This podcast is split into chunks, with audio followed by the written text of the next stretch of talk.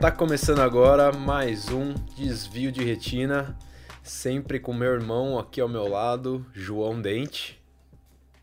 Bom dia, boa tarde, boa noite, senhoras e senhores. Como, como vocês estão? E hoje estamos aqui com ele, Caio Bonadil. E aí, Caio, tudo bem? Boa noite, boa tarde, bom dia, né? Vitor, João, valeu pelo convite, é um prazer estar aqui. Valeu, obrigado você.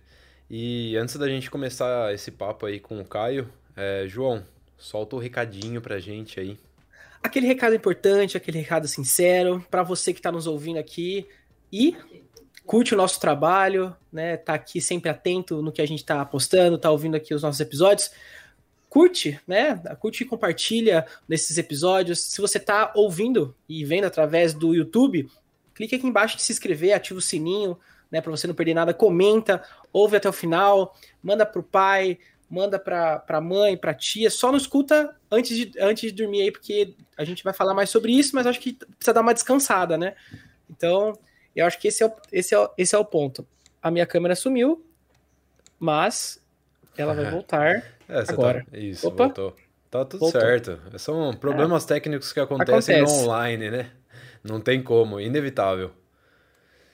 É isso. Mas pronto, agora tá tudo certo. É isso, galera. Basicamente o recado é se inscrevam no nosso canal de primeira, assim, porque isso aí pode ajudar bastante a gente no futuro aí a melhorar a nossa a qualidade aí do, do podcast. A gente pode realizar nosso sonho de sair do virtual e pro presencial, que é o que a gente quer fazer.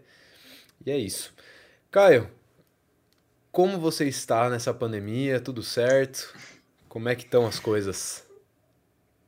Eu estou bem, atualmente. Não estava é, há alguns meses. Acho que a coisa está ficando tão crônica que as pessoas passam por fases, né? Eu me incluo nessa. Tem fases que eu tenho mais medo, tem fases que eu não tenho medo. É, lógico que depois de eu ser vacinado, fiquei um pouco mais tranquilo, mas no início foi muito difícil, né? Muito triste você ver as coisas fechadas na rua. Eu acho que isso foi o que mais me impactou. Né? Eu tenho muitos amigos que trabalham com eventos, que tem restaurante, que tem bar, e é muito triste, né? Você ver as pessoas não sabendo o que fazer e terem que lidar com situações que elas nunca tinham enfrentado antes. E na época que a pandemia estourou, eu estava morando em outro apartamento que era três vezes menor do que esse aqui que eu estou atualmente. Uhum. E eu já estava em planejamento de mudança e quando a pandemia estourou, eu tive que parar todas as visitas que eu estava fazendo. E aí eu falei, bom, ferrou. Vou ficar mais um bom tempo num lugar que eu não estou gostando, né? Eu acho que eu acho que esse sentimento basicamente todo mundo teve, né? É. Puta, eu entrei num, num sentimento apocalíptico. É, é, é isso, né? Apocalíptico. É. Na minha cabeça, porque, cara, foi muito doido. Eu falei, pô, vai acabar o mundo. Vai acabar é. o mundo. Eu vou, eu tava, é. inclusive eu tava fora do Brasil até no, quando começou a pandemia, eu tava nos Estados Unidos com meu tio numa oportunidade de trabalho lá que ele me ofereceu. E aí eu, assim que eu voltei começou a pandemia. E aí, tipo, lá nos Estados Unidos nem se falava de pandemia, tipo assim, a galera meio que ignorou total e tava rolando tudo normal. Até então, é. né? Porque eu voltei em fevereiro de 2020, né? E aqui também, muito menos, né? Rolou carnaval, rolou tudo. Aí depois, de, a partir de março, que o negócio começou a ficar esquisito, né? E aí aquele sentimento é. estranho tomou conta, medo de sair, a gente não sabe o que, que vai acontecer, não sabe se todo mundo vai dar louca, vai começar, tipo, o apocalipse mesmo, começar a fechar tudo, assalto, aquela coisa de filme, né, que a gente vê. Mas eu acho que realmente ninguém tá realmente 100%, né? É, e é exatamente é. isso que você falou, são fases, né? Tem momento que a gente tá mais. se sente mais é, à vontade, hum. e tem momentos que a gente tá meio com medo, né? Desesperado. É, é. Mas são fases, né? Eu acho que isso vai persistir até todo mundo ser vacinado, né? Ou pelo menos a grande maioria da população. Mas É, se tudo der certo, estamos aí caminhando para que isso aconteça o quanto antes, né? No início eu, eu queria... foi uma situação muito. É, eu, eu lembro da pandemia de H1N1, que eu estava na faculdade. Estava terminando a faculdade, né? E aí eu lembro que na época não houve a necessidade de fechar o setor de serviços. Uhum. E todos os profissionais de saúde, médicos e não médicos, quando a Covid começou, tinham esse mesmo pensamento. Uhum. Nós, médicos e outros profissionais da saúde, não acreditávamos em março do ano passado que tudo ia ser fechado, né? principalmente o setor de serviços. Uhum. E aí a, a, ficha foi caindo aos poucos, à medida em que as semanas foram passando, porque de fato teve um crescimento exponencial de casos e a coisa era muito mais grave do que a gente pensava que ia ser. E aí a gente teve que baixar a guarda mesmo e se conformar com a situação. Foi muito estranha essa sensação, porque já tinha vivido uma situação que eu achava que era parecida mas não era. No final das contas, não tinha. Foi bem diferente. é bem diferente. Desculpa, João, de interromper. Não, tranquilo. Não, gente, vocês viram? Eu tava. A gente tava até comentando é, essa semana. É, passou um negócio bem bizarro no Fantástico. Não sei se vocês chegaram, vocês chegaram a ver. É, falando de um, de, um, de um, possível laboratório em Wuhan, assim, sabe? É, eles mostrando as experiências de criação de vírus sintético. Eu não sei se é verdade, se é mentira, não sei qual que pé anda, mas pareceu muito doido, né? Parece, é. Aí não sabem, é, aí ficaram. Ah, lógico, a gente tá falando de, de mídia, né, cara? Os caras fazem tudo para ter audiência, né? Mas a gente é, é, muito louco imaginar isso, né? Parece ser que quando, quando a gente tá falando sobre alguém pegando um vírus e soltando, né, e mostrando as pessoas passando uma água, tossindo nos lugares e passando, e não parecia algo fake, né? Você fica, eu fico, fico, fico imaginando, né? É, parece muito, sei lá, um filme do James Bond, onde ele não consegue é, impedir que o vilão pegue o, o vírus e solte na humanidade, né? Tipo, eu, eu, eu tava, eu, quando eu vi, eu me senti meio assim, falei assim, caraca, realmente é possível isso, né? Eu, a, a arte imita a vida, né? O que, que, que, que, a gente, que, que é isso, né? Que, Caraca, será que é real? Cadê, cadê o, né? James, gente... cadê o James para salvar a gente? Cadê James? James, aposentaram o James e o James não conseguiu, né, salvar a gente dessa vez. Mas é, eu, eu, acho isso sou... bizarro o negócio. É, é, bizarro mesmo. Eu, eu não sou infectologista, não sou epidemiologista, não me sinto plenamente confortável para discutir questões mais técnicas de vírus, né, de transmissão, etc. Mas eu, eu acho, eu tendo a confiar mais numa teoria de que, cara, nós somos 8 bilhões de pessoas no mundo e os, os micro-organismos, eles sofrem mutações, eles, uhum. eles vão mudando, como a gente vai mudando também. E uhum. a superpopulação, ela, ela, quem estuda isso, né? É, já ouvi entrevistas bastante interessantes e, e é, inclusive tem uma paciente minha que é historiadora e ela disse uma coisa muito interessante para mim numa consulta. Ela falou o seguinte: olha, eu não me surpreendi com essa pandemia porque eu já sabia que isso ia acontecer. É, não, a Terra não está preparada para essa superpopulação. Uhum.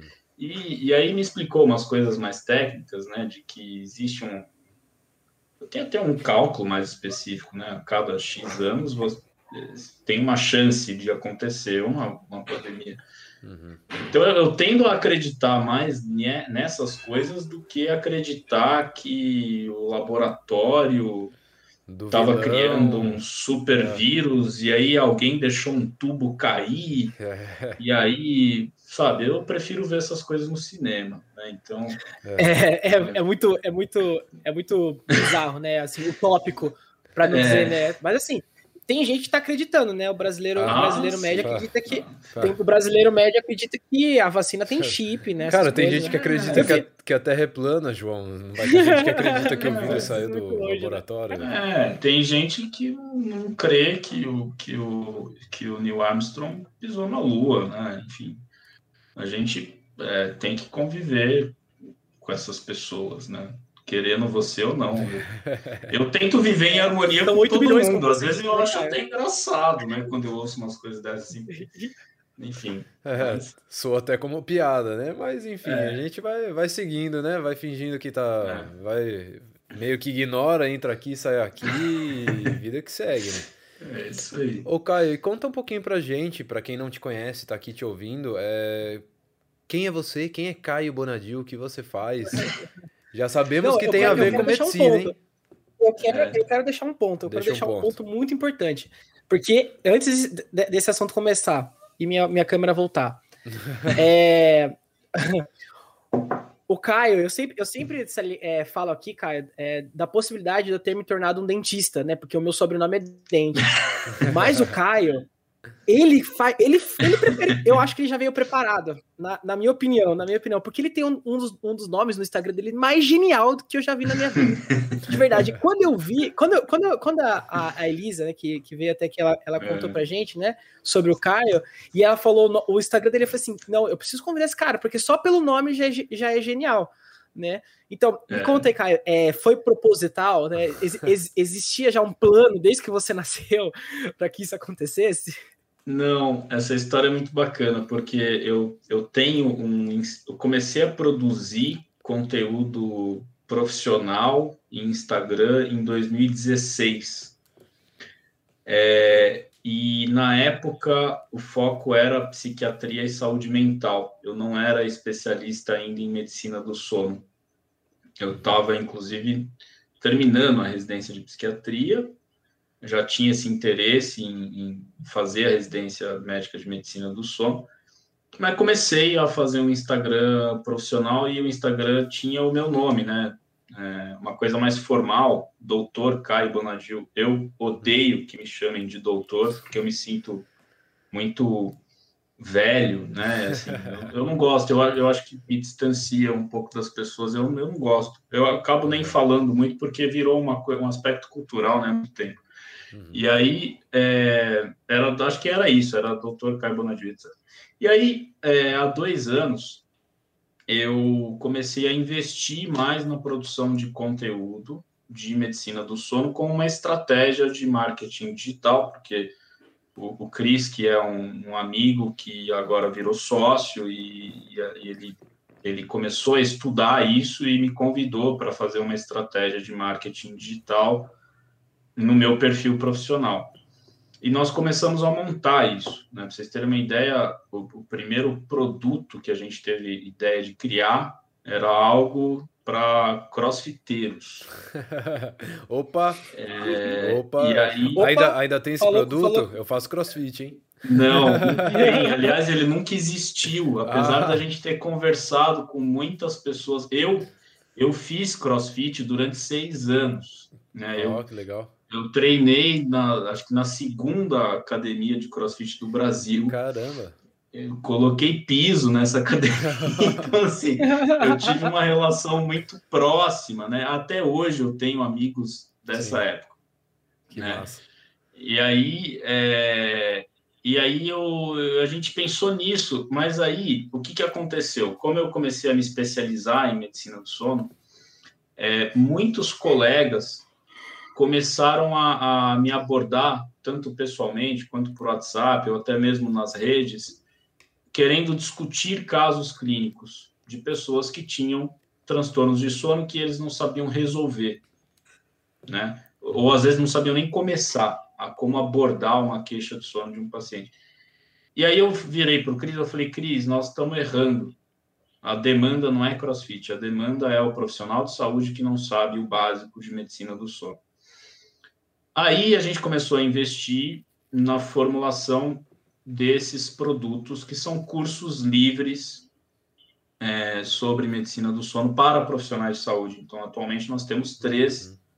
produtos: né? uma comunidade de discussão de casos clínicos, é, que são casos clínicos do meu consultório e do consultório dos pacientes. Nós temos três encontros mensais ao vivo temos um treinamento que chama Treinamento Cai no Sono, que é um curso de 30 horas.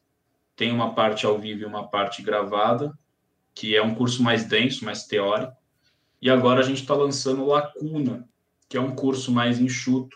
E a ideia de chamar lacuna é porque é a lacuna de conhecimento que os profissionais de saúde não tiveram na graduação, que eles precisam saber. E, inclusive, inscrições estão abertas neste momento. E aí, quando a gente começou a investir mais nisso, é, eu fui dar uma palestra na Cubo, do Itaú. E, e meu Instagram ainda era Doutor Caio Bonadil, acho que era isso. Ou psiquiatria, sei lá. Eu tava tomando, tava eu, Cris e a namorada dele tomando um café e, na, antes da palestra. E aí a gente virou um pro outro e falou, cara, tá, tá ruim. Tá ruim isso aqui, não, não tem impacto, né? Todo, todo médico tem lá doutor isso, doutor aquilo, não é minha cara. E, e juro por Deus, foram cinco minutos. Né? Eu tinha também um quadro de lives, e esse quadro de live precisava também de um nome. Uhum. E aí, em cinco minutos, eu falei assim: o Instagram vai se chamar Caio no Sono, e aí, em seguida, ele falou: em quadro de lives vai se chamar Dormecast. É, foi isso. Perfeito, cara. Perfeito. E, que sacada, né? Teve que mudar é. o slide na hora ali, porque no final eu deixo meus contatos, a gente teve que mudar, né? É, mudou, mudou ali na hora, ali, mudou tudo ali. E, e aí, atualmente, eu tenho focado na produção de conteúdo desses cursos. É um negócio que eu tenho, eu tenho um outro negócio que é o meu consultório. Uhum. Eu, eu, fiz medicina na, na faculdade de medicina do ABC. Quando eu entrei, não comemorei, porque no dia que saiu a lista, minha avó faleceu. É, deu tempo de falar que eu tinha passado, mas ela faleceu no, no, final do dia. E aí entrei na faculdade meio assim, né, meio, meio esquisito e tal. E os, é, os, primeiros anos foram muito difíceis porque foi um choque, né? É um, a gente sai de um mundo muito confortável e entra num mundo em que você é desafiado o tempo inteiro, né? E mas foi uma experiência incrível. Eu tenho muita saudade de lá. Penso em voltar algum dia para dar aula, para ser professor ou ter alguma contribuição, né, para a faculdade. Não sei se isso vai acontecer a, a vida vai colocando a gente para caminhos, né? Eu só voltei lá para festa. Você imaginava, você imaginava que você ia, você imaginava que você ia chegar no, ia ser um, um criador não, de conteúdo, não, trabalhar com não, internet? Eu queria, assim, eu, antes de realmente... entrar na, não, não, antes de entrar na faculdade, eu, eu queria ser jornalista, advogado, arquiteto, amo arquitetura, adoro, piros, uns negócios de arquitetura. Uhum. É, Puta, já pensei um monte de coisa. Aí eu, eu tive que fazer um estágio no colégio de, é, da área que você queria cursar. Acabei meio que meio, fui meio besta, assim. Acabei fazendo num hospital de uma amiga minha na época, que a família tinha um hospital. E falei, cara, nossa, eu quero ser cirurgião, porque a família inteira dela é de cirurgião. E aí eu entrei na faculdade querendo ser cirurgião, querendo abrir barriga. E adorava anatomia, adorava as especialidades cirúrgicas, depois flertei aí com a otorrino, com a radiologia, mas sempre a saúde mental, porque até sempre estava ali, porque minha mãe é psicóloga, minha mãe é professora de literatura, e na faculdade eu tive contatos, né, muito próximos com as matérias, né, de psiquiatria, de saúde mental, de psicologia médica. E aí no quinto ano eu decidi, fiz as provas, é, entrei na, na residência de psiquiatria da Santa Casa, de São Paulo, e antes de entrar na residência, eu fiquei um ano na Marinha, é, que eu brinco que é, eu fiz a Marinha sem mar, porque eu fiquei na sede administrativa da Marinha aqui em São Paulo. E eu tive muita sorte, porque lá para meados de abril, né, os comandantes chegaram para a gente e disseram que, que o Exército estava precisando de médicos no Hospital Militar de Área de São Paulo, que fica aqui no Ipiranga. Uhum. E, e como eu não estava suportando muito essas coisas de militar lá na sede administrativa, eu falei, não, eu quero para o hospital. Uhum. E aí eu fui pro, pro, pro, pro hospital e dei a sorte, porque eu caí no serviço de saúde mental do Exército. Então, a gente, a gente a residência de psiquiatria são três anos, então a gente fala, né, entre a gente, é o R1, R2 e o R3. Eu fiz o R0 né, lá no, no exército, né? É. E quem me supervisionava pré, né? eram dois psiquiatras, era o Major Saraiva, o Tenente Ribeiro, eles meio que foram meus preceptores, assim. Foi muito legal, né? A gente pegava de tudo, né? O exército é um, uma população enorme, né? Então é, foi uma escola. E aí fiz a residência de psiquiatria, queria me especializar em alguma coisa, é, mas não sabia o que. Bater um papo. Okay, posso, posso te fazer uma pergunta antes de você, você, avançar no assunto? Eu fiquei com uma dúvida aqui. É, quando, quando você falou do que você, você atendia a população é, da, do exército, é. existiam casos, é, como por exemplo a gente vê nos americanos, que tem, por exemplo, eu tô, vou, vou dizer um exemplo: alguém vai para o Haiti ou vai para algum lugar em, em ah, coisas de paz. Sim em, eu estou pensando na, nas operações que tem no Brasil, né? Porque os, os americanos vão para o Iraque, é. lá, Oriente Médio e tudo mais. É, existe aqui no Brasil isso é, existe, de militares existe. que vêm com problemas psicológicos, não conseguem voltar da, das operações e tudo mais? Existe, é, mas a, a, nossa, a, a, nossa zona militar aqui de São Paulo acaba não pegando muito o pessoal que está em operação militar que a gente vê na TV. É, porque isso é, é, de responsabilidade de outras zonas administrativas, né? Então, a zona aqui de São Paulo, a gente acabava pegando muitos recrutas, né? Então, os soldados, né, de 18 anos que entram no serviço militar, eles acabam desenvolvendo, né, sintomas psicóticos ou transtorno de estresse pós-traumático, que é isso que você está falando, por conta do choque dos treinamentos iniciais, que realmente são muito pesados. Uhum. E, e, muitos adolescentes não, estão preparados para isso, às vezes vão com uma visão, aí chega lá, é outra coisa que o cara nem imaginava, né? Que, e, e aí, né? E aí você pega uma população que às vezes já é predisposta, né? O cara já tem alguma coisa, né? nada vem de graça, né?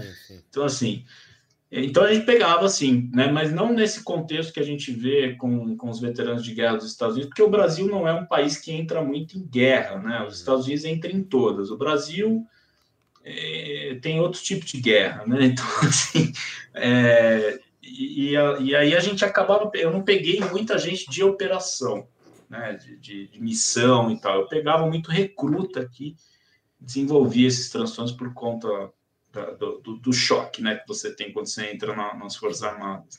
E, na sua, e ali você atende família também, né? Do pessoal do Sim, exército, eram os militares, né? E uh, os, os, familiares, os dependentes, né? Dos, Sim. dos militares. É, tem, tem um, você ficou esse ano para depois fazer a residência, é isso, né? É, por lei, né? Eu já tinha passado na residência, aí eu fui chamado, né? Uhum. É, é, porque com 18 anos eu me livrei. Tá. E eu sabia que eu ia ser chamado na faculdade, já era certo isso. Sim. E aí, é... então eu sabia, né? Aí você tem que fazer uma prova tal, e dependendo da sua classificação na prova, você escolhe o lugar. É, teve um monte de amigo meu que foi para a Amazônia, né? Uma, experiência incrível, assim, mas eu não estava nessa pegada, eu queria uhum. ficar aqui de boa tal. E aí, é, acabei ficando. E aí, por lei, como eu já tinha passado na prova, você pode trancar. Eu não perdi minha vaga na residência, eu tranquei. Uhum. Um amigo nosso tá fazendo a mesma coisa é. também. Ele tá no, é. ele tá no exército também aqui em Campinas. Eu sou, eu moro em Campinas. E ele passou também em ortopedia, né?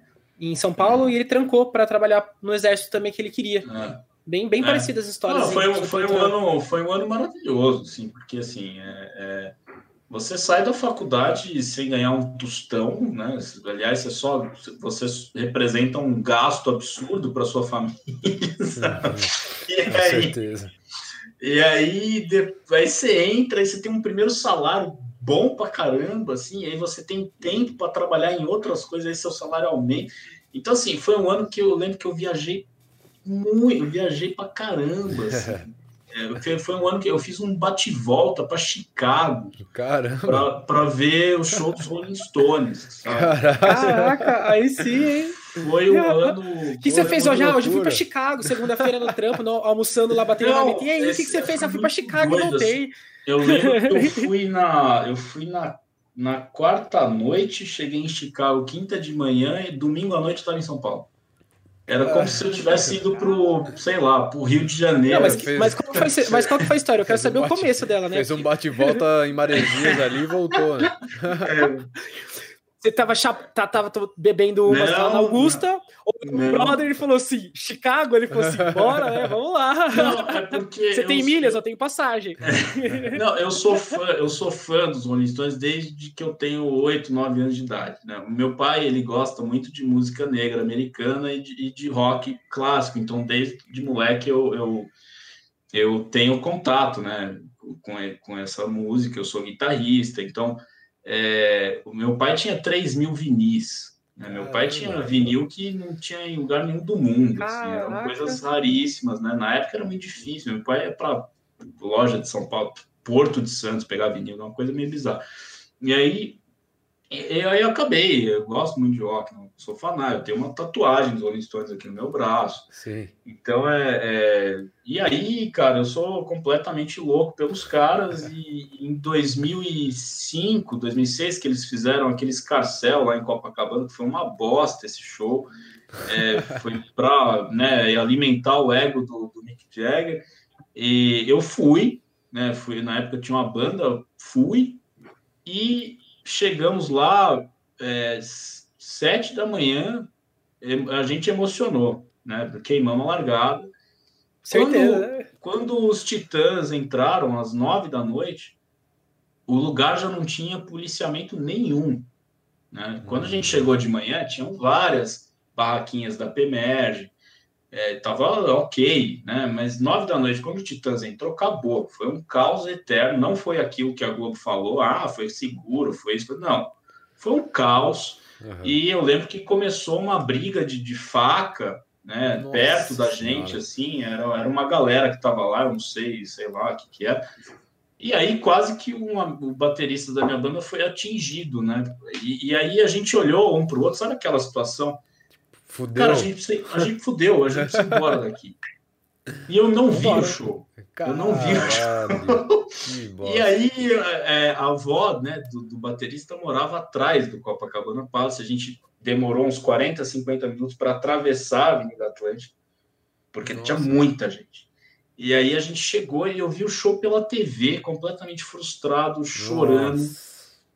É, e os Stones já tinham vindo para o Brasil em 94 e em 98 eles vieram. E você é, já tinha visto eles ou não? Não, não, não, era moleque, eu não fui para o estádio. Meu pai foi, mas eu não fui, né? Morava no interior na época, aí meu pai foi com a, foi com a minha mãe, com um amigo dele em 94, 98 ele não foi. Uhum. 98 eu vi pela TV, né? A Globo transmitiu, eu vi pela TV. Uhum. E aí, é, é, eu fiquei com esse negócio na cabeça. E eu fiquei, comecei a fantasiar. Eu falei, cara, esses caras vão morrer e eu não vou ver.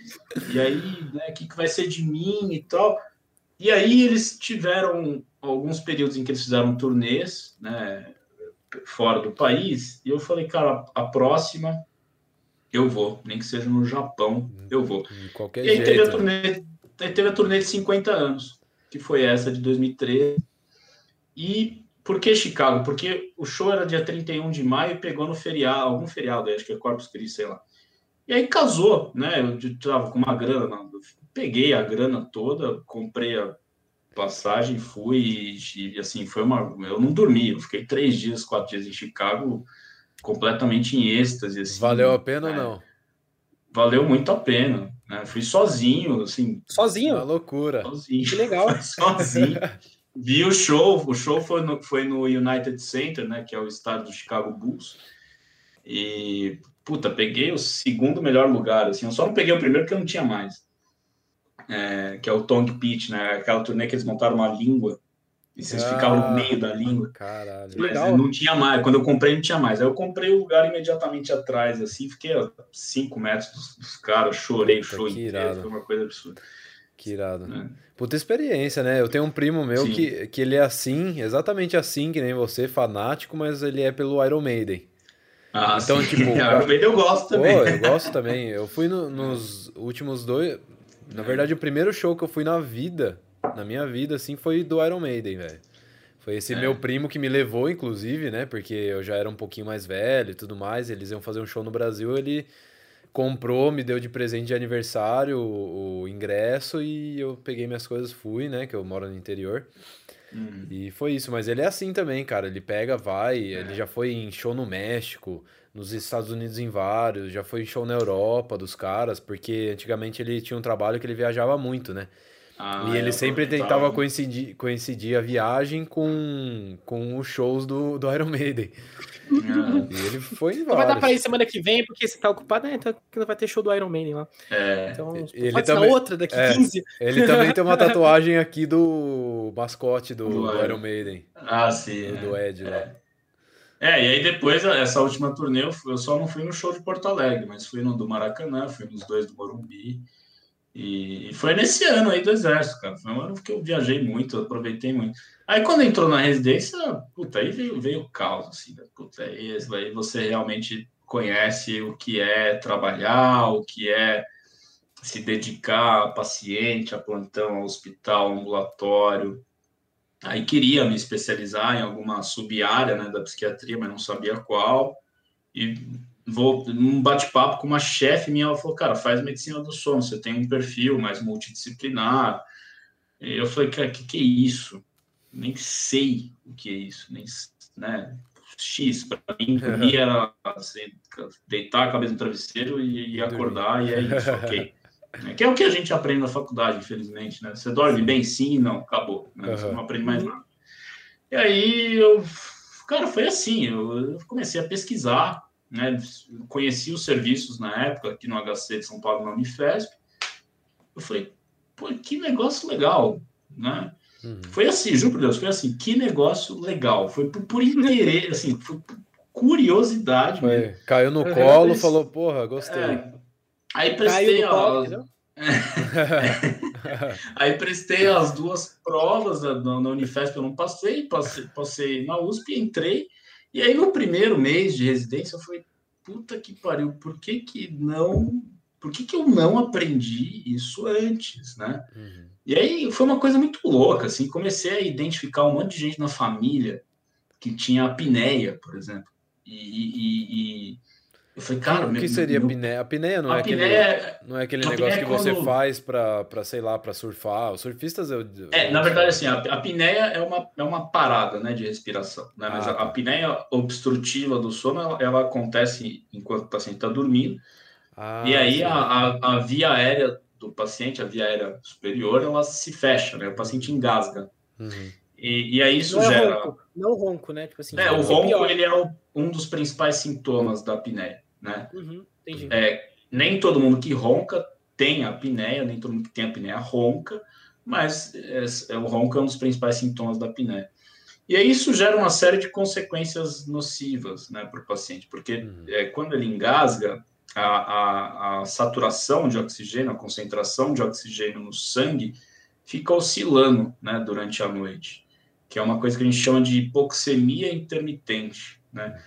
E essa oscilação de oxigênio, por conta dessas paradas respiratórias, que a maioria delas o paciente nem percebe, é, gera um processo inflamatório no corpo que, no longo prazo, vai aumentar a chance da pessoa infartar, dela ter um derrame, de desenvolver um diabetes tipo 2 e até demência. Caramba! E, e num momento mais agudo, né, como é, essas oscilações de oxigênio provocam despertares, cerebrais, né, o paciente fica com sono muito fragmentado, e aí no dia seguinte ele fica sonolento, ele fica com alteração de memória, de humor, e aí e é uma doença, para vocês terem uma ideia, que afeta um bilhão de pessoas no mundo. Cacete! Nossa! foi um, saiu um estudo em novembro de 2019 na Lancet, é, que fez um, um, foi um estudo de, de, de, epidemiologia, um estudo epidemiológico de, de, que estimou a prevalência global da apneia em um bilhão de pessoas. Nossa, muita e gente. o mais Caraca. assustador é que 90% não sabem que tem apneia do sono por várias questões, deficiência de formação em medicina do sono, profissionais de saúde não sabem diagnosticar, uhum. não sabem nem suspeitar, uhum. né? e eu me incluo nessa antes de me especializar, é, por falta de, de, laboratórios, de polissonígrafos para fazer diagnóstico, e, e, também acesso, né? não é todo mundo que, que tem acesso a serviços de saúde ou a profissionais de saúde, infelizmente, né? Então, é, cara, eu comecei a olhar e falei, meu Deus, fulano tem apneia, ciclano tem apneia. Nossa, todo que mundo é, tem. Que é uma coisa que eu brinco até hoje. Eu brinco até hoje. Às vezes eu faço stories ou, ou posts para feed e eu, eu, eu fiz uma vez, foi muito engraçado. Sabe aquela assim, aqueles, aqueles, eu não, não sei quem criou isso exatamente, né? Numa escala de 0 a 9, como você está se sentindo hoje? Tem até no, no tem umas isso fotos, é né? Umas fotos. Isso, que é uma coisa que eu copiei de um post que eu vi dos cenas lamentáveis. Não sei se vocês gostam de futebol, dos cenas lamentáveis e tal. É. E aí o. o muito.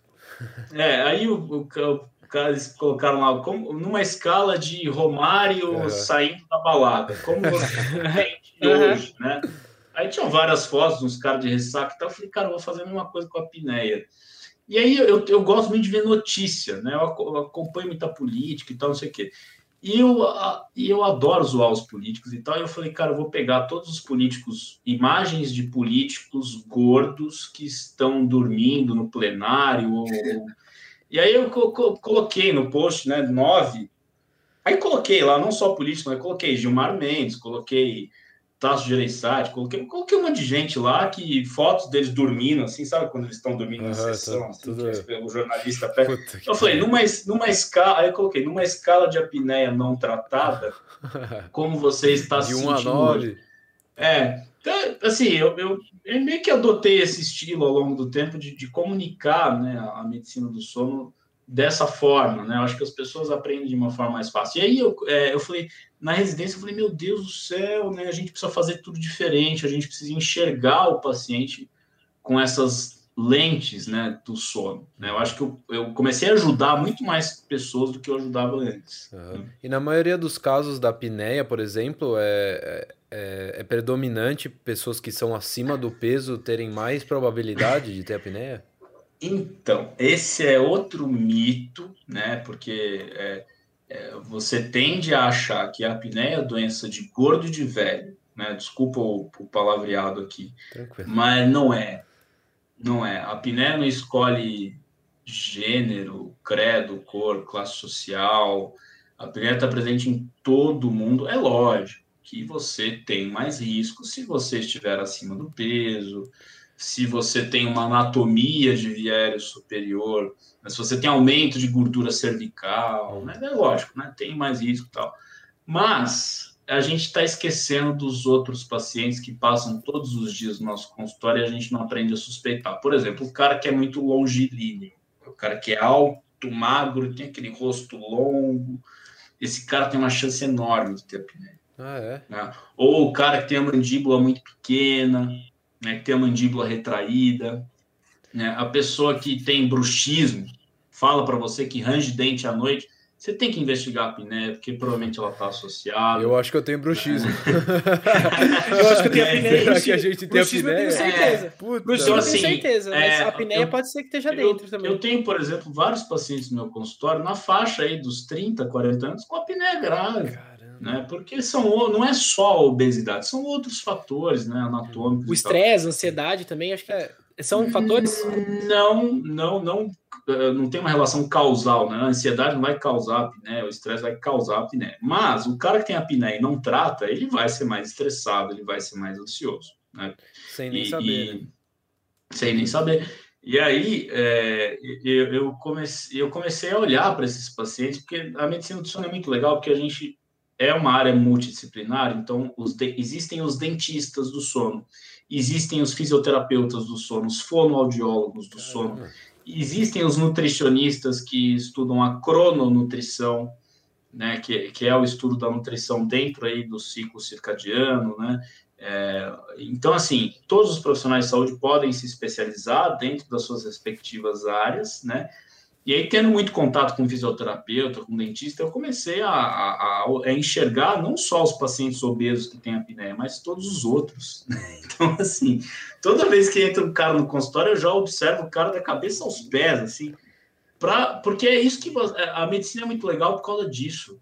Você tem que ser muito observador, né? Você tem que olhar o jeito que a pessoa entra no teu consultório, o jeito que ela respira, né? A pessoa que é, que é respiradora bucal, desde a infância, que tem aquela voz fanha, a chance dela ter uma apneia é grande também. E não necessariamente ela é gorda. Né? Então, é, eu, eu aprendi a olhar os pacientes com outros com outras lentes, né? E isso foi muito enriquecedor né, na, na minha formação. É, eu acho que isso é super legal também, não, não só pelo fato de você melhorar é, a sua ação como profissional, mas como ter mais essa parte humana de querer resolver o problema da pessoa, né? Porque Sim. hoje em dia, infelizmente, a gente vê muitos médicos que a gente entra no consultório, o cara às vezes não olha nem na tua cara, né? Tipo, ah. É, o. o ele é, olha, nossa... tá olhando para baixo e só tá te ouvindo, entendeu? E aí ele é. receita um negócio ali, tal, tal, tal, e tchau. É, é muito complicado isso, né? Porque o nosso sistema de saúde ele é muito complexo, né? É, a gente tem, na verdade, nós temos o Sistema de Saúde no Brasil, e embaixo dele você tem o sistema de saúde suplementar, você tem o sistema público, você tem o sistema é, privado, você tem as operadoras, você tem sistemas híbridos e às vezes em determinado contexto em que o médico está inserido, ele acaba se sentindo muito limitado, né? Ou ele acaba é, criando vícios, né, de atendimento. Eu, quando eu dava muito plantão, trabalhava à noite. Putz, é, é assim, eu, eu, eu, teve um dia que eu cheguei em casa, eu falei, cara, eu tô me tornando uma pessoa que eu não, não queria me tornar. E aí você tem que tomar decisões, né, na sua vida, né? Uhum. É, então, é, é, a nossa formação, a nossa rotina é muito cruel, lógico, não tirando a responsabilidade de profissionais que não estão nem aí para o paciente. Uhum. É, eu acho que tem jeito, maneiras e maneiras, mesmo em contextos difíceis, de você atender uma pessoa com um mínimo de dignidade, né? Uhum.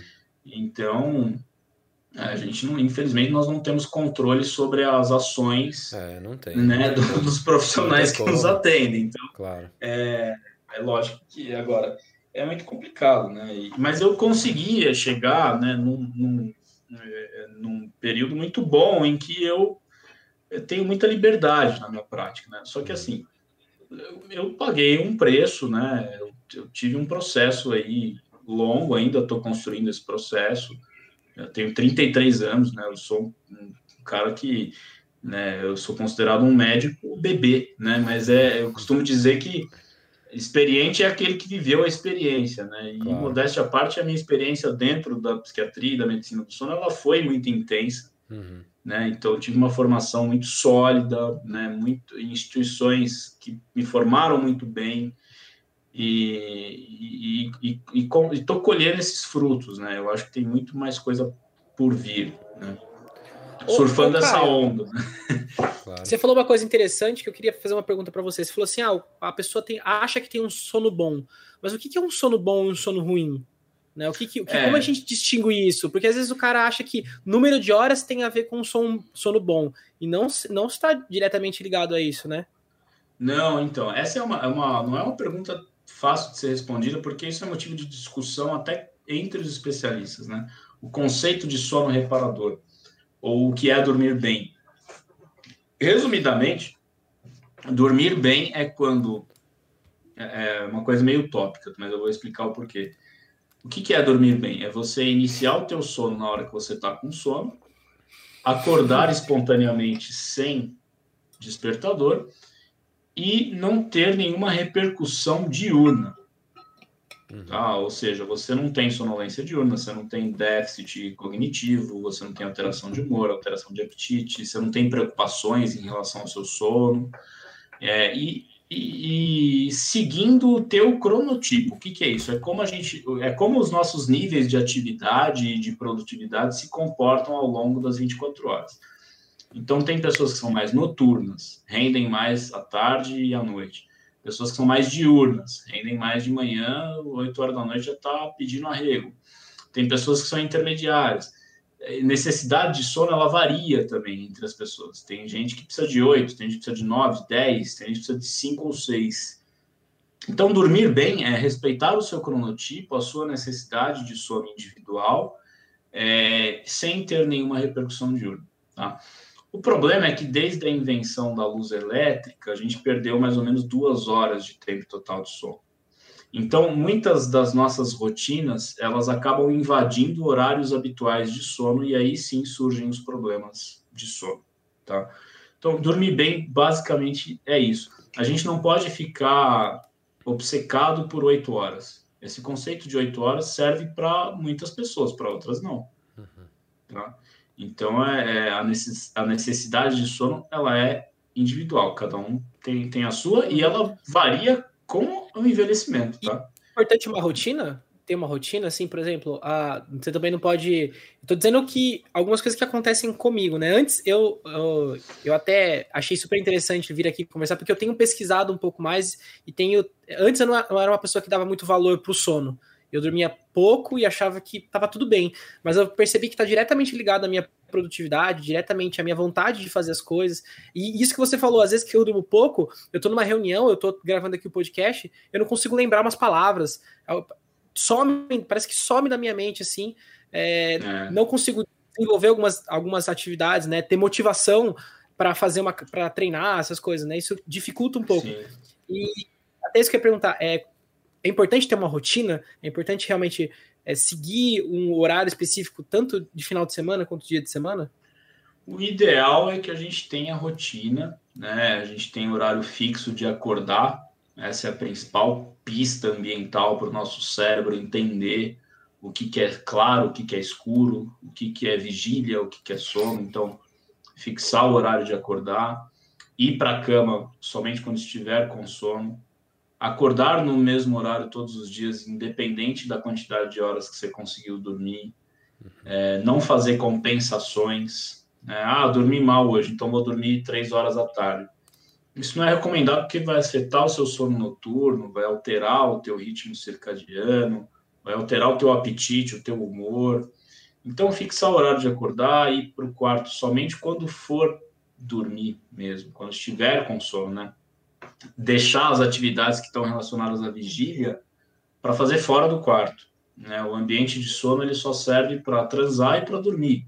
É, não, você não pode é, transformar o teu ambiente de sono num refeitório, no escritório. Num... Mas e, e, agora que o home office, Caio? Por exemplo, por exemplo eu estou trabalhando é... de casa. É, como que, que, como que a gente faz, né? É, uma paciente uma vez eu falei isso para ela, ela falou: Não, mas você quer me fuder, né? Porque eu moro no estúdio. É, é ela, cozinha, ela cozinha aqui no é, arroz, domingo. O fogão cozinha. é atrás do travesseiro. Cozinha né? então, sentada assim, na cama, né? É, então nesses, nesses casos, o ideal é que a gente tenha ambientações diferentes. Então, na, durante a vigília, o teu quarto vai estar arrumadinho, você vai trocar de roupa. Então, você vai trabalhar com uma roupa de trabalho e não de pijama. É, você vai ter outra intensidade de luz, outra exposição à luz. É, você vai ter níveis de ruído um pouco maiores do que você tem durante o sono, tá? É, a cor, as cores né, das coisas ajudam. Né? Então, é, durante o sono, o ideal é que a gente tenha contato com cores mais neutras, né? ou luz amarela, ou luz vermelha, quando estiver lendo. Mas, na, e na vigília, a gente está em contato com, né, com, com, luz natural, muitas vezes, né? luz da, da que vem de fora, uhum. né, que entra pela janela, né? a cama está arrumadinha, uma, uma coxa mais, né, mais colorida, não sei o quê. E à noite você pode até usar uma música mais relaxante, um odor diferente, né, com odorizadores. Então, essa, quando está tudo no mesmo lugar, a ambientação ajuda, né, para a gente distinguir né, o que, que é ambiente de sono, o que, que é vigília. É, o legal, o ideal, não, não só rotina, mas criar como se fosse um ritual mesmo, né? Você... É, porque tem gente que começa a trabalhar da cama. Sim. Né? E aí vira tudo uma coisa só, né? E aí fica muito Já complicado. acorda com o celular na mão, já resolvendo o pepino, né? Às Sim. vezes criar esse ritual, levanta, arruma é. a cama, abre a janela, Isso. troca de roupa. São que coisas então, que é. parecem bestas, mas fazem toda a diferença. No final das contas sempre faz, né? toda a diferença, né? E os pacientes às vezes não, não acreditam nisso. Assim, eles acham que você está mentindo. Não, não é possível, que é só isso. É, cara, é. é só assim, tem que arrumar porque... a cama? Pode ser que sim, né? É, Pode ser um dos fatores é, que te ajudem, né? Porque o que aconteceu com o home office é que, primeiro, né? Muito, praticamente 100% das pessoas estão se queixando de um aumento da carga de trabalho. Então, é, as pessoas perderam as referências de horários, de se levantar, de comer, de conversar, de fazer intervalos entre reuniões, né? De o tempo de qualidade para você, né? Eu estava ouvindo muito sobre isso, né? É. Disponibilizar um tempo de qualidade é. para o seu relacionamento, para você, onde você não fica com o celular. Descanso é. não é ficar com o celular do lado, né? Sim, sim, sim. E assim, a, a, eu, eu, eu, eu, trabalhei, as grandes empresas perceberam isso, né? Tem várias ações. Eu, eu trabalhei dois anos na Bayer, no escritório global da Bayer, é, como na, na farmacovigilância, né, em oncologia, e eu saí recentemente, né? E, e o que se falava muito era isso: a gente precisa ter intervalos entre reuniões, nós precisamos ter um espaço para para convivência, para resolver pepino, para resolver coisas pessoais, né? O horário precisa ser mais um pouco, um pouco mais flexível, né? Porque é diferente, né? Quando você vai para o escritório, é aquele horário que você vai para o escritório. Uhum. é difícil você fazer outra coisa, né? Então, assim, é, mudou muito. Acho que não, dificilmente vai voltar para o que era antes, 100%. É, Acho mas, que algumas coisas a gente pode é, manter. Mas é muito louco como a cabeça funciona também, porque às vezes você tá ali e vai, sei lá, acaba, sei lá, não tira uma hora de almoço, por exemplo. O cara vai tá com é. um trabalho na cabeça, ele já tá em casa, né? Tá trabalhando de casa. É, Aí ele eu, não vai eu... fazer uma hora de almoço, ele vai fazer 20 minutos e já vai voltar ali. Eu percebi que eu preciso de duas horas de almoço. Cara, uma hora de almoço é, é parece corrido, que eu né? tô sendo estuprado. Não. Uma hora é, é pouco, corrido. cara. Você não tem, é corrido, assim, é corrido. É, a hora, hora, que, a hora que você tira a comida do micro-ondas já acabou é. uma hora de almoço. Então, assim, é, duas horas eu acho que é legal. Aí, né, um monte de gente vai me ouvir e falar, ah, Caio, Porra. Piada. Né? que empresa que, que empresa que, que vai dar duas né? horas para mim? Pois é. Tem que comer mas... preenchendo planilha, pô, mostra certo. Exato. Mas é isso, né? Eu vejo que é, eu atendo muitos pacientes que estão em home office que estão comendo e nem sabem o que estão comendo na frente do Zoom. É, só que com isso você é, fica com aquele comer mais ansioso.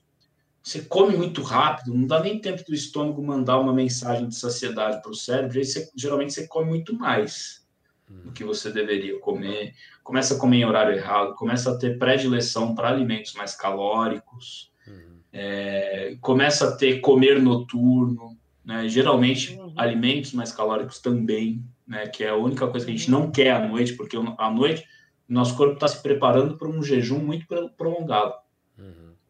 E a única coisa que a gente não quer à noite é refeição pesada. Isso atrapalha o nosso sono, né? atrapalha todo o nosso metabolismo, toda a nossa fisiologia. É muito então, louco, então, mas é... o, corpo, o corpo percebe isso, não percebe? Quando tá chegando a noite? Porque assim, muita gente também percebe. entra naquela questão, tipo, é. ah, como é que o corpo vai saber que é dia, que é noite? É. É, se você vai comer carboidrato depois das oito, não sei o quê, mas só que. É, o problema não é o carboidrato depois das oito. O problema é Excesso, é, a, né?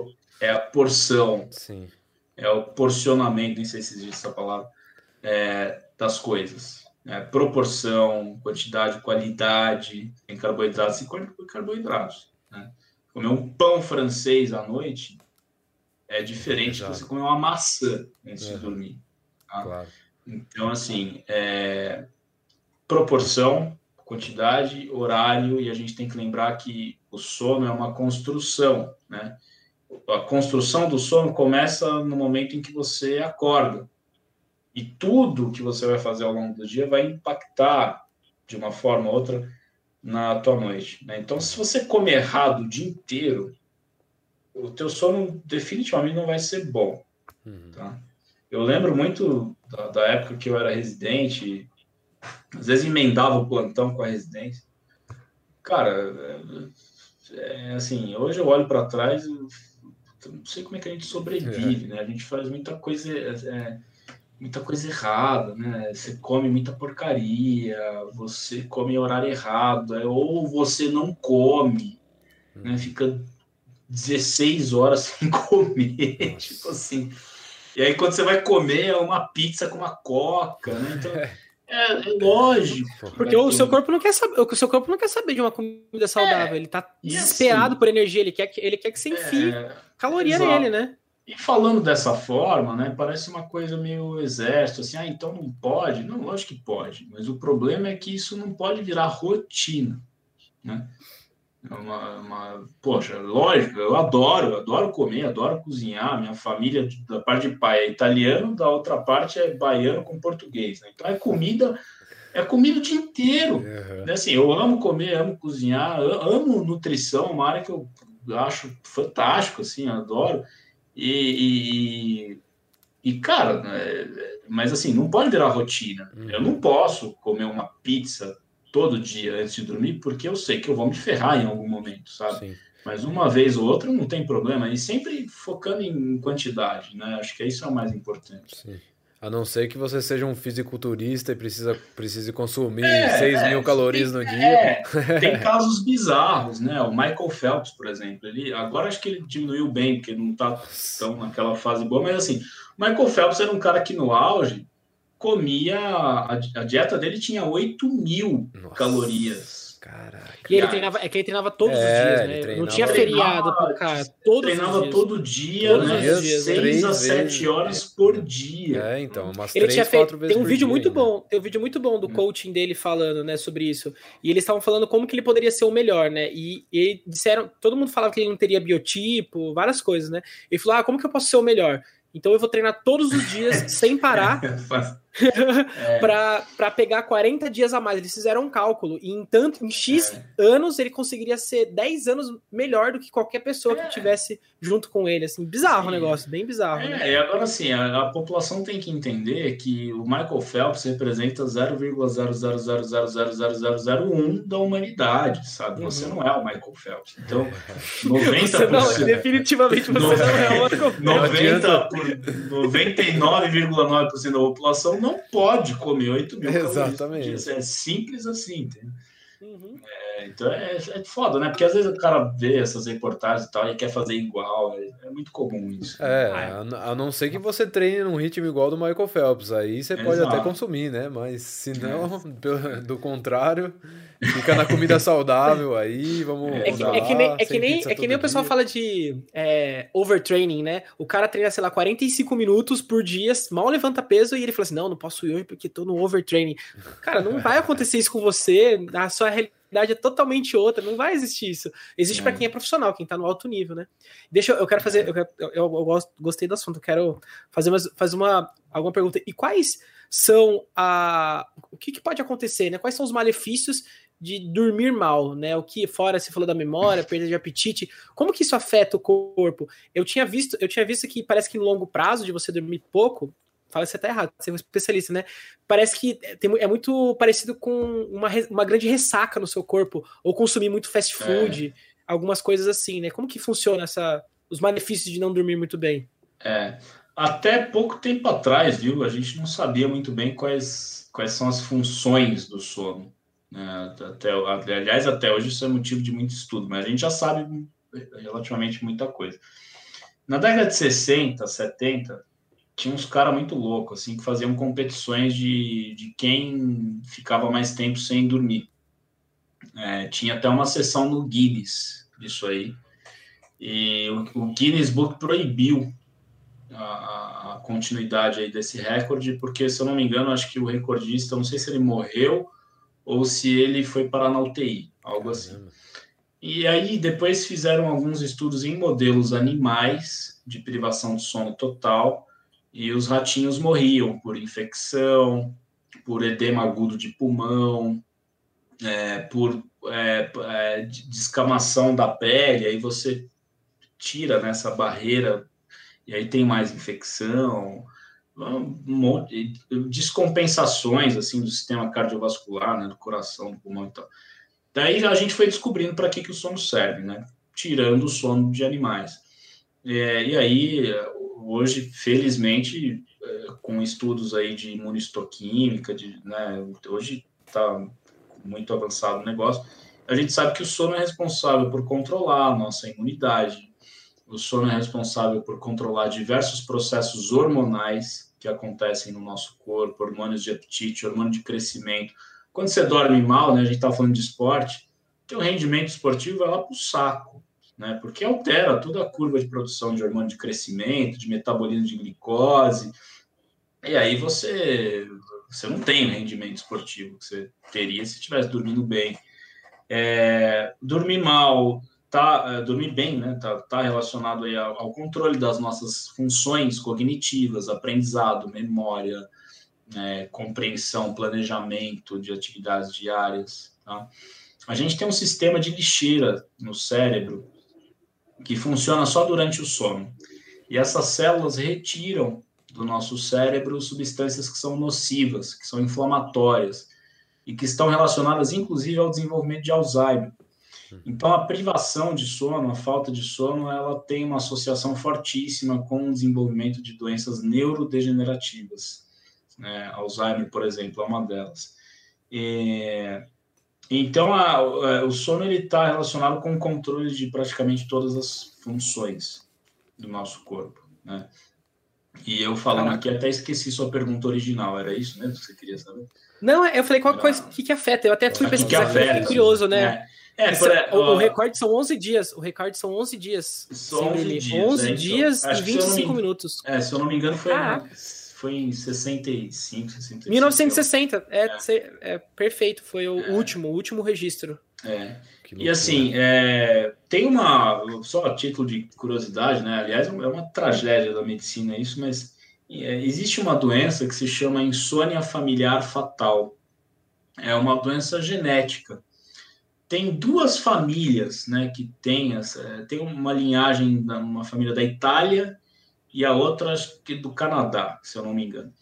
E a partir de determinada idade, ali no período da idade adulta mesmo, essas pessoas perdem a habilidade de dormir.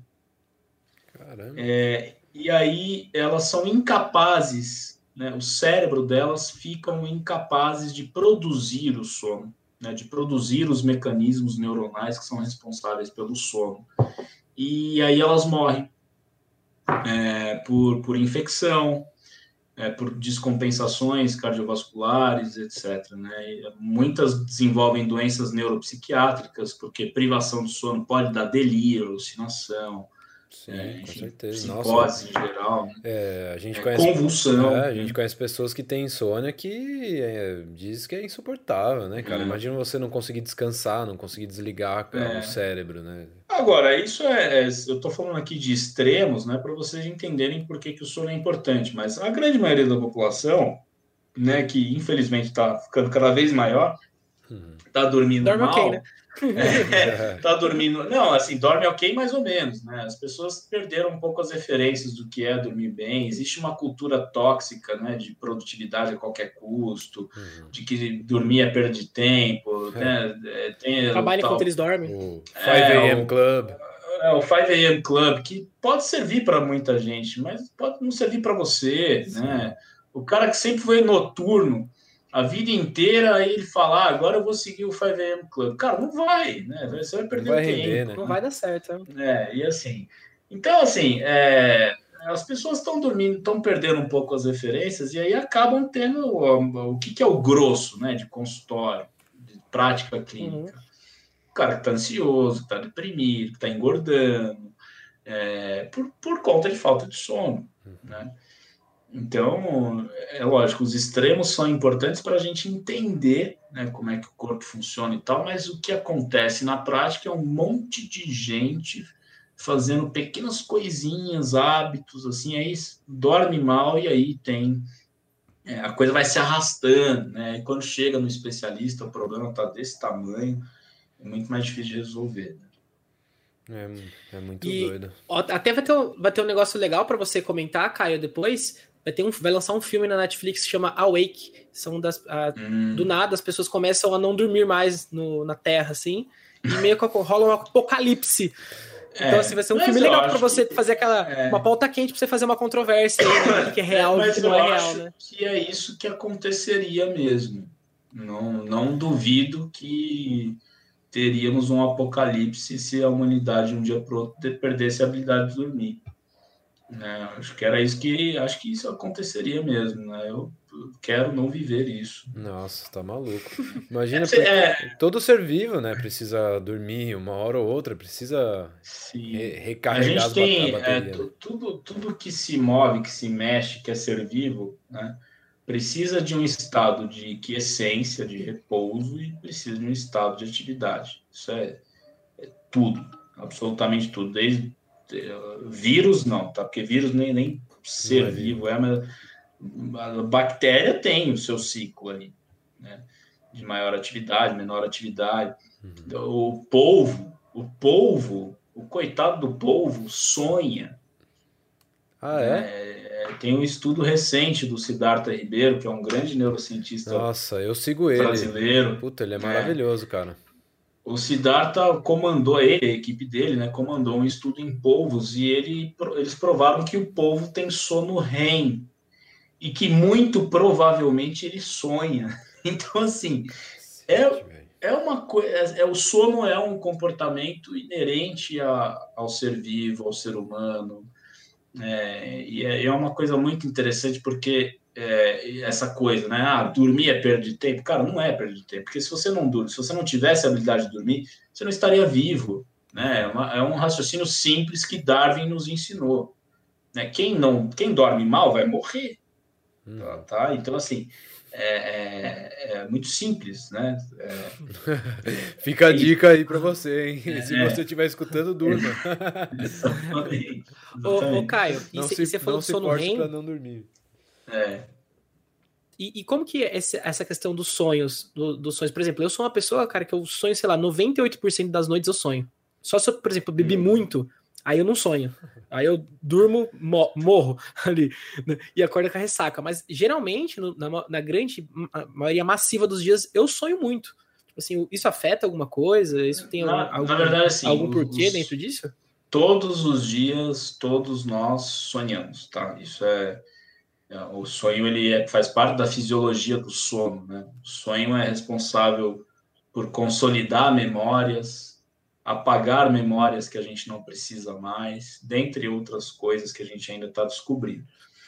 É, é, 75% dos sonhos acontecem durante o sono REM. E os outros 25% acontecem durante o sono não REM. Ou seja, nós sonhamos a noite inteira. O que acontece? É muito mais fácil a gente se lembrar dos sonhos que acontecem durante o sono REM, e o sono REM, ele predomina na segunda metade da noite, né? ou seja, da, da madrugada para frente. Você tem uma, a gente tem uma maior densidade de sono REM. Então, quando a gente acorda de manhã, muito, é, estatisticamente é mais provável que a gente esteja acordando do sono REM.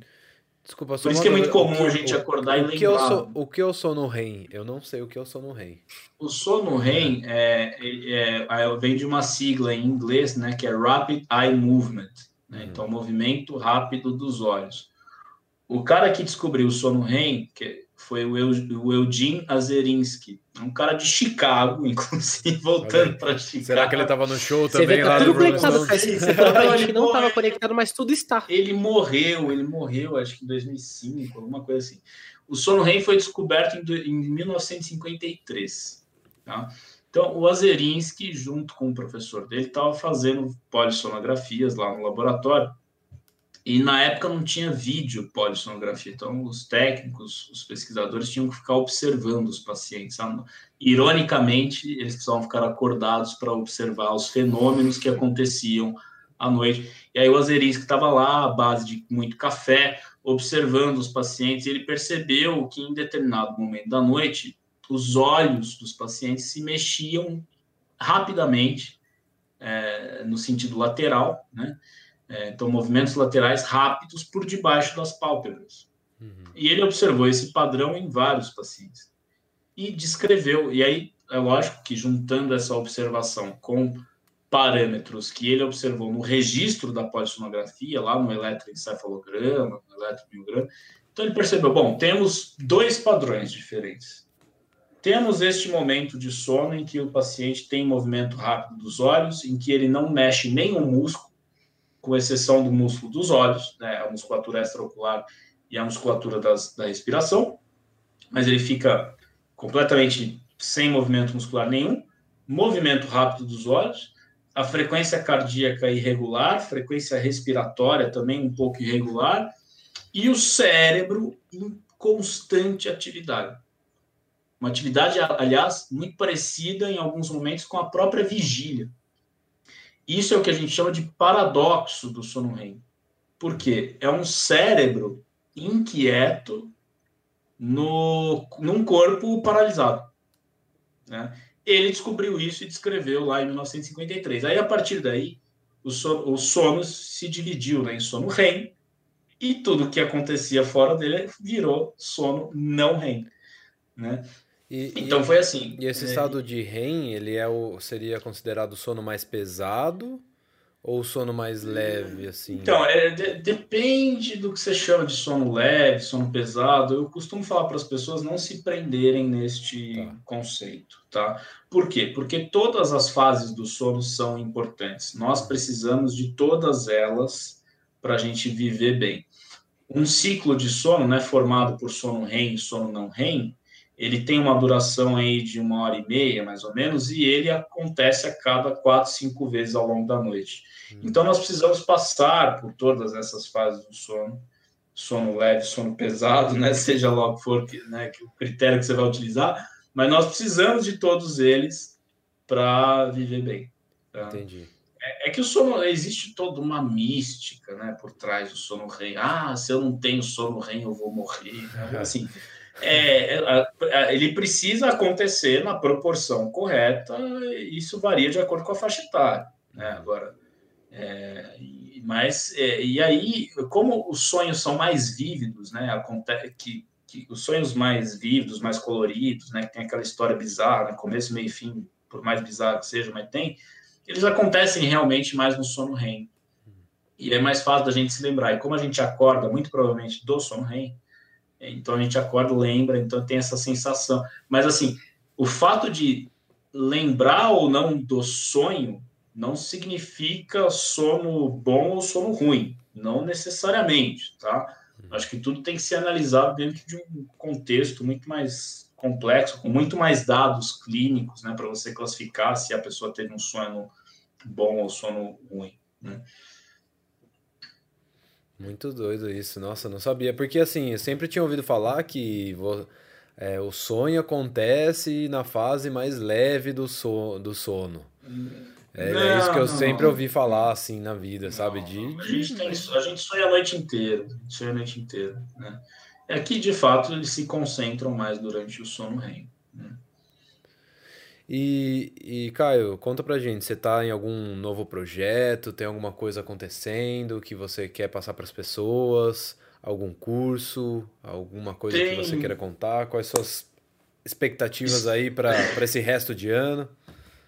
A expectativa, é, a gente criou, né? Eu falei lá no início, nós criamos esse curso novo, exclusivo para profissionais de saúde, que se chama Lacuna é um curso de seis horas, né? São três aulas de duas horas cada uma, em que eu discuto os conteúdos básicos que todo profissional de saúde deveria ter aprendido na faculdade. Para você ter um arsenal mínimo para reconhecer os principais problemas de sono e começar, né, em alguns casos, com uma intervenção mais breve. Né? Só pelo fato de reconhecer mais precocemente e fazer né, os encaminhamentos corretos, você está ajudando a modificar a história natural de uma doença que pode levar à morte lá no final. Né? Uhum. Então, é, é, a intenção do Lacuna é preencher a lacuna, né? por isso que ele chama, tem esse nome, que a gente teve na graduação. Né? Então, as inscrições estão abertas até o dia 30 de junho, não, deixa eu ver aqui, até o dia. Perdão, até o dia 27 de junho de 2021. Não sei quando esse podcast será veiculado. É, vai ser na próxima terça, não sei nem se não é dia próxima 27. terça. Então ele já vai ter a, já vai estar tá rolando. É acabado. é a primeira aula, próxima, quem tá. A primeira aula vai ser. Não, mas então, a, a, o Lacuna ele vai ser né, já vou falar aqui porque já vai ter acabado, uhum. mas o Lacuna vai ser um produto recorrente, né, que o profissional de saúde vai poder comprar a qualquer momento, porque nós vamos ah, gravar sim. o Lacuna, né? No primeiro momento ele vai ser ao vivo, mas posteriormente nós vamos gravar Entendi. e ele vai virar um produto recorrente. E além disso, a gente tem a comunidade de discussão de casos clínicos, que a cada dois meses a gente abre vagas, e o treinamento caiu no sono, que agora vai ser lançado a quarta turma no segundo semestre. Então, todas essas informações que eu estou falando, os profissionais de saúde acham ali no arroba Caio no sono. Tá? E, e, isso é mais é, são, é focado 100% para quem já é da área da saúde, né? Isso, acadêmicos né, da área da saúde ou profissionais já formados da área da, da saúde. É, o, atendo no meu consultório, né, eu, eu faço consultório de segunda a quinta, meio uhum. período, então é, quem quiser informações podem entrar em contato também lá pelo arroba Caio no Sono, que, que tem informação, vai ter informação lá do consultório também. O site do consultório está em construção, eu tive que reformular, ele está em construção, em breve estará no ar também. Então, atualmente estou com esses dois projetos. Tem outros projetos também de. A gente tem uma ideia de crescer, de fato. A, a Caio no Sono vai virar uma empresa. Oh. Então, é, a gente tem projetos que ainda não saíram no papel, né, que são um pouquinho mais complicados de sair do papel, mas hum. em breve aí a gente vai ter novidades também. É isso. isso. Isso é muito legal, né, Caio? Porque você tá a gente você acabou de falar que putz, tem um bilhão de pessoas que pode você, você pode atender, né? E 90% não sabe diretamente é. que isso é um problema. Então você tá você tá realmente pegando uma lacuna de um de uma vamos dizer assim uma profissão tradicional, né? Que é que é a medicina é, psiquiatria e tudo mais, e você está dando uma nova ideia, né? De que muitas vezes não. Tem poucas, acho que tem, acredito que tem poucos profissionais. Eu, eu, pelo menos, por exemplo, em Campinas, eu conheço dois. E eu trabalhei com marketing uhum. médico, a gente fez um mapeamento muito grande. E só tinham dois grandes especialistas aqui. Uma cidade com um milhão de pessoas. Um, um milhão, milhão de mais de quase dois milhões, quase dois milhões é. de habitantes. Né? É. Então, assim, e, eu e se a gente for fazer um cálculo que 90% tem, né? Vamos dizer assim, então a gente tem, é. Muita gente, né? Tem muita gente é. aí, um, um, baita campo, né? Então, aí quem, quem estiver ouvindo e fizer medicina, ó, tá aí uma baita oportunidade para você que tá falando que so, o seu setor aí tá tá sobrecarregado, que tá vendo uma bolha, que tem muito profissional aí, ó, tá faltando profissional aqui. É, é eu acho que é uma área, assim, tem tem é, é, é, é uma, uma adolescente perto das outras especialidades médicas, né? Então, é, tem muita pesquisa rolando. Em muitos aspectos é difícil fazer pesquisa em medicina do sono, mas acho que as coisas estão, no caminho certo, sim. E, Caio, mais uma última perguntinha. É, no, na, no quesito da apneia, tem algum jeito em casa, assim, da pessoa ter uma noção ou uma suspeita de que pode estar com é. apneia? O ronco, ele é normal em duas situações. Quando a gente está muito cansado ou quando a gente bebe muito. Se o ronco acontece com muita frequência, tirando essas duas situações, é a hora de procurar ajuda, porque provavelmente você tem algum problema de resistência de fluxo de ar na via aérea superior. Hum. Se a pessoa acorda com sensação de sufocamento, com taquicardia, suor, né, isso pode ser apneia, sonolência excessiva diurna, um dos principais sintomas de apneia ou quando o parceiro ou parceira de cama observa a apneia, que é o que a gente chama de apneia presenciada. Então, um está acordado, o outro está dormindo, aí para de respirar, vai cutuca, né? Porque acha que morreu. Uhum. Então, isso é o que a gente chama de apneia presenciada, né? Então, se isso está acontecendo, procura ajuda, porque pode ser sim. É isso. Se estiver acontecendo, Aí, procura o Caio. Pacientes, pacientes que são hipertensos, que são diabéticos e que nunca fizeram uma polissonografia, procura ajuda, marca consulta, porque tem que fazer, porque a associação de pressão alta, diabetes e apneia é altíssima. Assim, né? Então, às vezes, o paciente passa anos sem sintoma nenhum e tem uma apneia ferrada. Né? Caramba. É isso. Caio, muito obrigado aí pela aula e pelas histórias aí que você contou Valeu. pra gente. Foi muito legal. E é Valeu, é isso, cara. Até uma próxima. Vamos ver se a gente marca de novo algum episódio. Vamos sim. Valeu, Caio. Vamos foi, sim. Foi 10. A gente tinha que fazer um crossover, né? Da Elisa com o Caio, neurociência, sono. É. E a gente aqui só. Não, a gente ia ficar em silêncio aqui, só assistindo. Não, eu fiquei em silêncio várias horas aqui, só, só escutando a aula, né? Porque eu realmente não, não desconheço muitas das coisas que você falou, eu nem sabia, e aí a gente foi aprendendo aqui. Tenho certeza que quem for ouvir vai aprender também, né? Não, muito legal. Muito obrigado pelo convite. Foi muito legal esse bate-papo e, e tô, tô aberto aí para próximos convites. Acho que dá para fazer muita coisa bacana. Assim, a Elisa, fantástica. Eu, ouvi o podcast que vocês fizeram com ela, muito legal. Né? Elisa é meu, meu sonho é ser igual a Elisa, né? Surfar, ser né? zen, zen pra caramba. Assim, é. Não, você né? viu, a, gente dos, a gente é 200 é. por hora, que tá falando, ela tá assim, não, veja bem. É. Olhe. A gente metralhando, a coitada. Quem sabe eu chego lá algum dia, né? Eu fiz uma live com ela muito legal. Você é uma pessoa fantástica. Né? É, Mas muito bacana. Parabéns pelo trabalho de vocês. É isso, obrigado. E é isso, Obrigado, gente. Caio. Obrigado por acompanhar aí. Não se esqueçam de se inscrever Obrigado. no nosso canal, hein? É isso aí, isso. gente. Obrigado até por tudo e até a próxima. Valeu.